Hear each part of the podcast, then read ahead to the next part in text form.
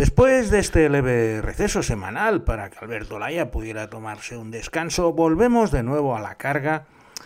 con nuestra cita semanal para viajar por todo el mundo de la mano de las series.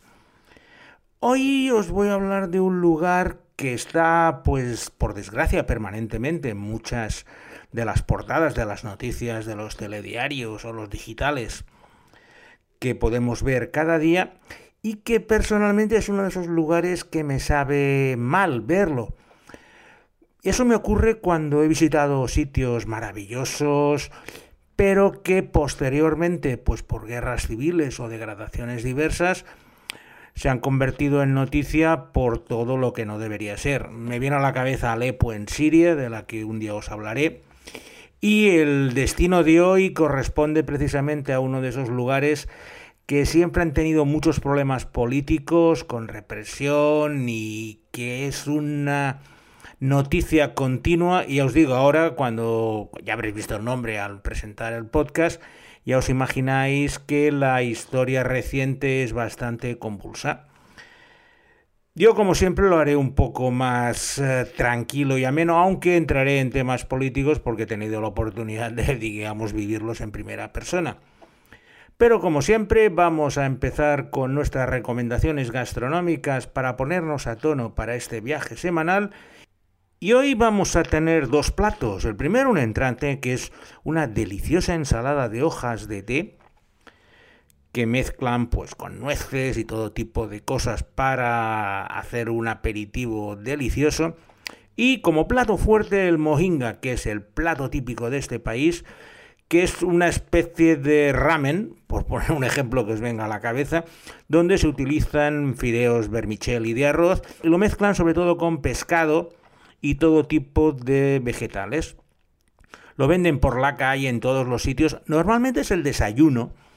pero ahora digamos se lo comen durante todo el día porque es la comida más barata y más sencilla de encontrar y al final la gente se apaña con lo que tiene. Para beber un toddy, que es vino de palma fermentado, Suben a las palmeras, extraen el, jugo y de allí lo dejan fermentar en botellas y es una bebida alcohólica de baja graduación. Puesto que hoy con Traveling Series con Lorenzo Mejino nos vamos a visitar Myanmar.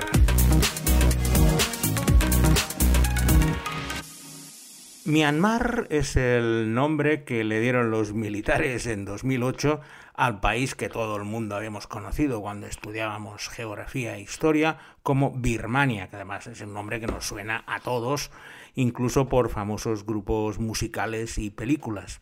Los militares han sido parte importante del, del pasado y de la historia reciente de Myanmar desde su independencia en 1962. De hecho, el país estuvo casi 50 años bajo una dictadura militar. Y ya sabéis cómo son los militares, que hacen cosas muy raras.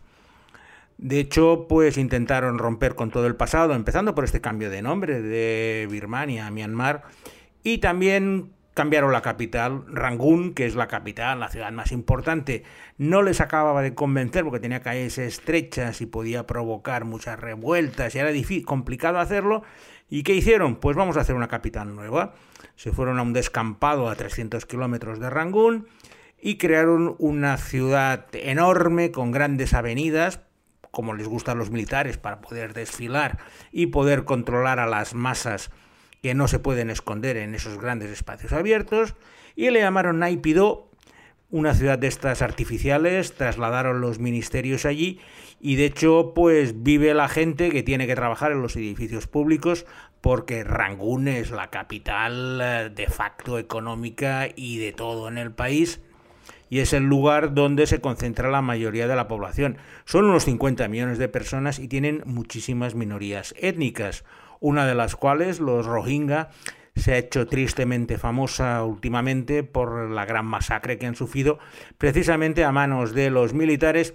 y posteriormente cuando se estableció muy levemente la democracia tampoco es que hubieran hecho mucho por protegerlos. La masacre en el eh, oeste de Birmania, que es la zona donde viven los Rohingya, no he estado en ese sitio, no lo conozco, pero sí que he podido ver que han desplazado pues, más y medio millón, un millón de personas refugiadas a Bangladesh, que tampoco es que sea un país de gran nivel, pero huyendo de la represión de esta dictadura militar que ha hecho y que ha hecho todo lo que ha querido durante más de medio siglo y de hecho hace dos meses ha decidido derrocar de nuevo a la presidenta birmana Aung Suu que fue Premio Nobel de la Paz para volver a instaurar su dictadura militar, que en el fondo es el negocio que tienen montado los altos mandos y les permite pues pegarse a la gran vida a cambio de tener al pueblo pues eh, totalmente reprimido. De hecho han cortado toda la libertad de expresión estos días, muchos diarios han sido cerrados, porque bueno, ya sabéis que a los militares lo que les gusta es un control férreo y una disciplina sin que nadie pueda disentir y, de, y como llevan casi pues, 60 años dominando el poder, esas inercias son muy difíciles de cambiar cuando ya son casi tres generaciones de militares controlando el poder, pasándoselo de unos a otros, con esos pequeños periodos democráticos que siempre acaban como el Rosario de la Aurora, con arrestos domiciliarios y represiones, que solo con que abráis las noticias de hoy mismo, seguramente, saldrá Birmania o Myanmar en primera página. Quitando estas salvedades políticas, lo cierto es que Myanmar es un país maravilloso. Yo me lo pasé en grande en mi visita, fue en mi primera etapa de un viaje que hice por el sudeste asiático y el aterrizaje en Rangún ya me permitió entrar dentro de esa magia birmana que me fue acompañando durante todo el viaje. Os tengo que reconocer que en esta ocasión, debido a que había la dictadura militar, lo más sencillo para organizar el viaje fue tener lo que sería hoteles y desplazamientos más o menos ligados desde que salimos de España, con lo cual pues cuando llegamos al sitio indicado nos venían a buscar, nos daban al hotel, pero luego lo cierto es que nos dejaban bastante libertad para hacer lo que quisiéramos, no tuve la sensación que he tenido en otros países de que me estuvieran controlando continuamente, sino que en el fondo les gustaba que vinieran turistas. Y en Rangún sobre todo se notaba que estaban encantados de que viniera gente de fuera en otras conversaciones que tuve con gente me decían que no entendían cómo había ido a Myanmar porque estaba dando mi dinero a la dictadura militar. Pero una vez estás allí y empiezas a ver la cara de la gente de a pie, cuando vas a su restaurante, a su chiringuito o a su tienda y les compras cosas, ellos están contentos y una compra tuya les puede arreglar la vida. Está muy bien hacer estas declaraciones rimbombantes de que yo me niego a que mi dinero se gaste allí, pero en el fondo también estás castigando a la población que en el fondo lo que intenta es sobrevivir y los turistas de a pie no deja de ser una forma de ayudarles. Otra cosa es el viaje organizado, que no sales de ningún sitio, pero si vas por tu cuenta y te montas la historia con la gente de a pie, la verdad es que les vas a ayudar económicamente mucho más de lo que te piensas. Nosotros empezamos nuestro recorrido por Birmania, en su capital, en aquel entonces Rangún, Yangon,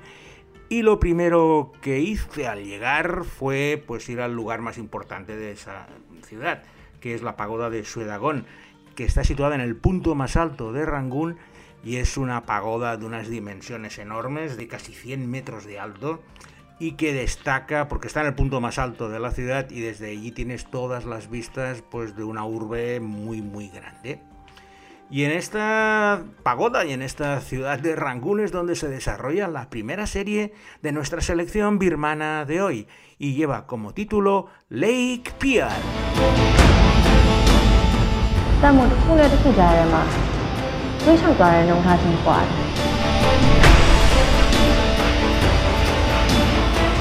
ဘယ်လိုလဲဆိုတာပြောလိုက်အမှုမှန်ကကျွန်မတနည်းမဟုတ်တနည်းနဲ့သိအောင်လုပ်ပါ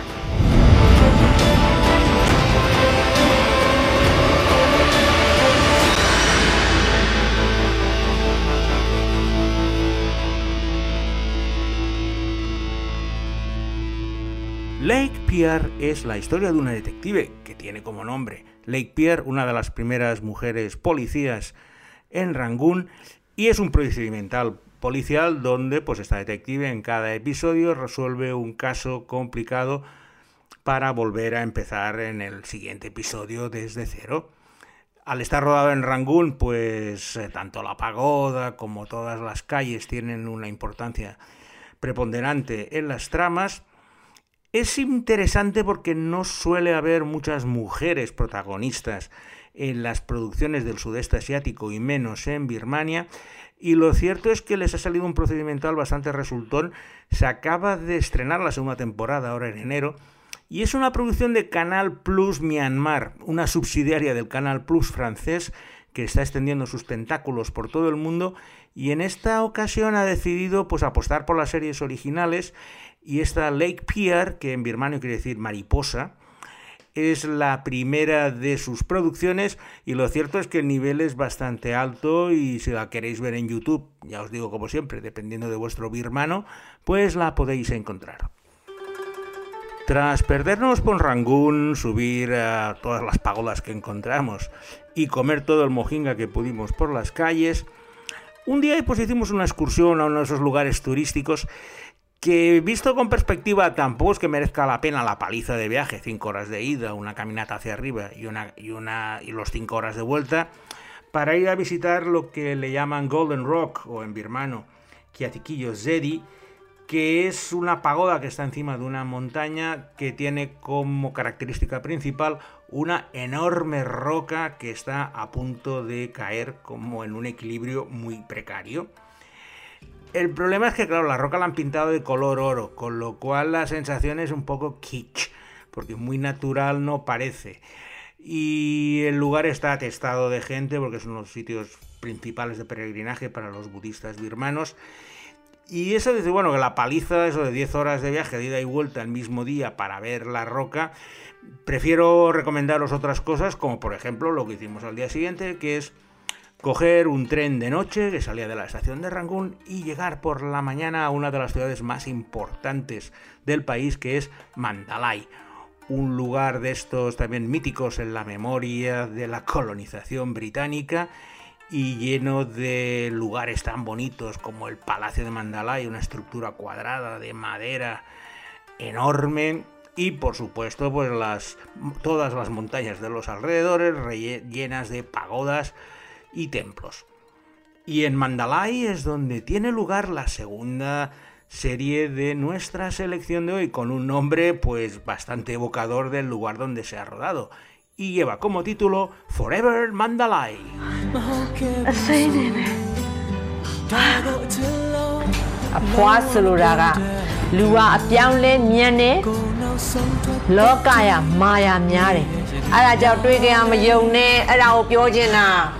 Forever Mandalay es una historia romántica centrada en un matrimonio de cierta edad que lleva muchos años casado y cómo se comparan con las parejas más jóvenes, que parecen no tener tiempo para amarse tan enfrascados en temas tecnológicos, de trabajo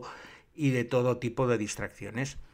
En cambio, ellos dos siempre se han querido mucho, esta pareja de ancianos, y intentan inculcar ese amor a las jóvenes generaciones. Es una historia bastante coral, a pesar de tener el protagonismo de esta pareja de ancianos, y al ser una coproducción tailandesa, pues tiende bastante a la parte más romántica y azucarada, para mostrarnos los contrastes entre las cuatro parejas principales que desarrollan en la serie y sobre todo nos muestran muchos aspectos de la cultura y de las tradiciones de Mandalay, puesto que utilizan los festivales locales para colocar algunas de las tramas y es una magnífica oportunidad pues para conocer este palacio real que os he indicado, así como las pagodas más eh, importantes de Mandalay y por supuesto el río Irrawaddy que cruza la ciudad y es uno de los talentos principales. En uno de los episodios aparece lo que es seguramente la curiosidad más importante de todo Mandalain, que es el puente U-Bain, una estructura hecha de madera, una pasarela de madera que cruza un lago de 1,2 kilómetros de longitud que cuando la ves desde lejos parece que eso se va a caer porque está hecha realmente con de la forma más artesanal posible, pero desde siglos lleva ahí y te permite cruzar de un lado al otro del lago evitándote pues una vuelta de muchos kilómetros. Es peatonal, por lo menos no dejan el paso de vehículos, aunque alguno pues va con su bicicleta. Y si podéis buscar fotos de este puente U-Bain o el U-Bain Bridge,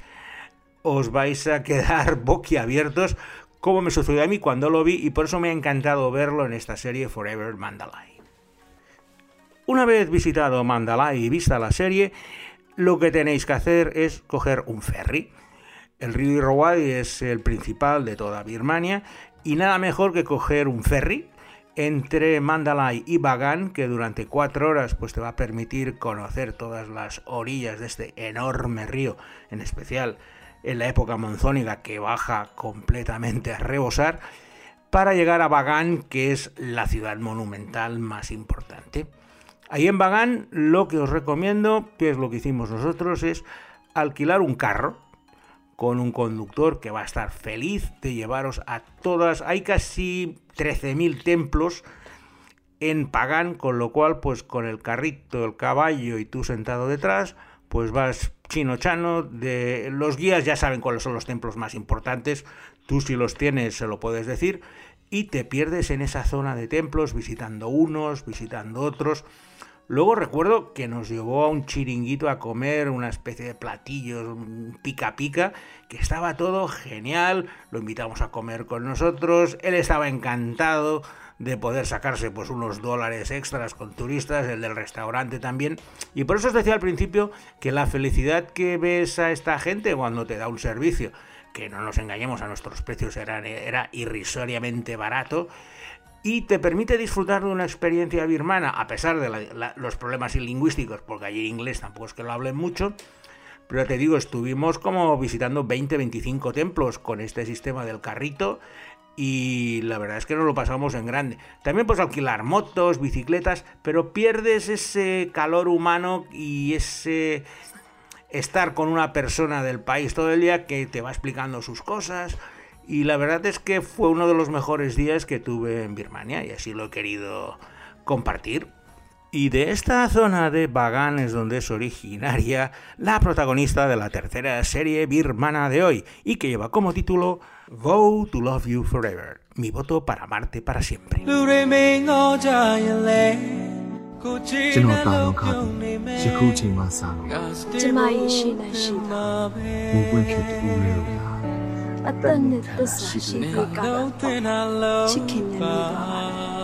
Vow to Love You Forever es la historia de una profesora de preescolar que sufre un accidente gravísimo de coche que le desfigura completamente la cara y la deja con un trauma enorme del que tardó muchos meses en recuperarse.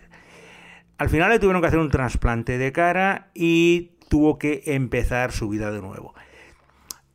como es lógico, ella estaba enamorada, perdidamente enamorada de una persona antes del accidente, pero claro, con la nueva cara y, todo el tiempo que ha pasado, lo echa muchísimo de menos y va a intentar recuperarlo, puesto que el chico lógicamente ha pasado página y está, con, está enamorado de otra chica, pero con esa nueva cara y sus esfuerzos para volver a recuperar el amor de su vida, pues es la base de esta historia romántica que es Vow to Love You Forever, que tuvo un gran éxito en Birmania cuando se estrenó hace dos años y que, pues bueno, sigue los cauces de estos dramas románticos de chico pierde chica, chico encuentra chica, en un bucle y al final acaban encontrándose. Eh, si habéis llevado la cuenta, ya habéis visto que hemos ido en tren a Mandalay, en barco a Bagan, y ahora hemos cogido un taxi para ir a otra de las atracciones turísticas más importantes de Birmania, que es el lago Inle. El lago Inle es una comunidad de pescadores que se encuentra situada en el centro del lago, por lo cual tú tienes que llegar a dormir a las poblaciones que están al borde del lago y al día siguiente pues hay transportes, ferries, barcazas que te llevan a ese islote central del lago Inle, donde hay un mercado que es el más importante de Birmania y donde encuentras absolutamente de todo en esa, en esa situación tan remota, porque de hecho, le digo, solo puedes llegar en barco y es una comunidad de las más activas, el lago está lleno de pagodas, se ha convertido en un lugar algo turístico, aunque los eh, turistas nunca han sido muchos en Birmania, sí que el caso del lago Inle pues es uno de los lugares, como los otros que os he comentado antes, que son de obligada visita y estar pues paseando pues por estas casas flotantes del lago Inle durante todo ese día. Y de esta zona es donde proviene también la protagonista de la última serie de nuestra selección de hoy y que lleva como título Daisy Omnibus.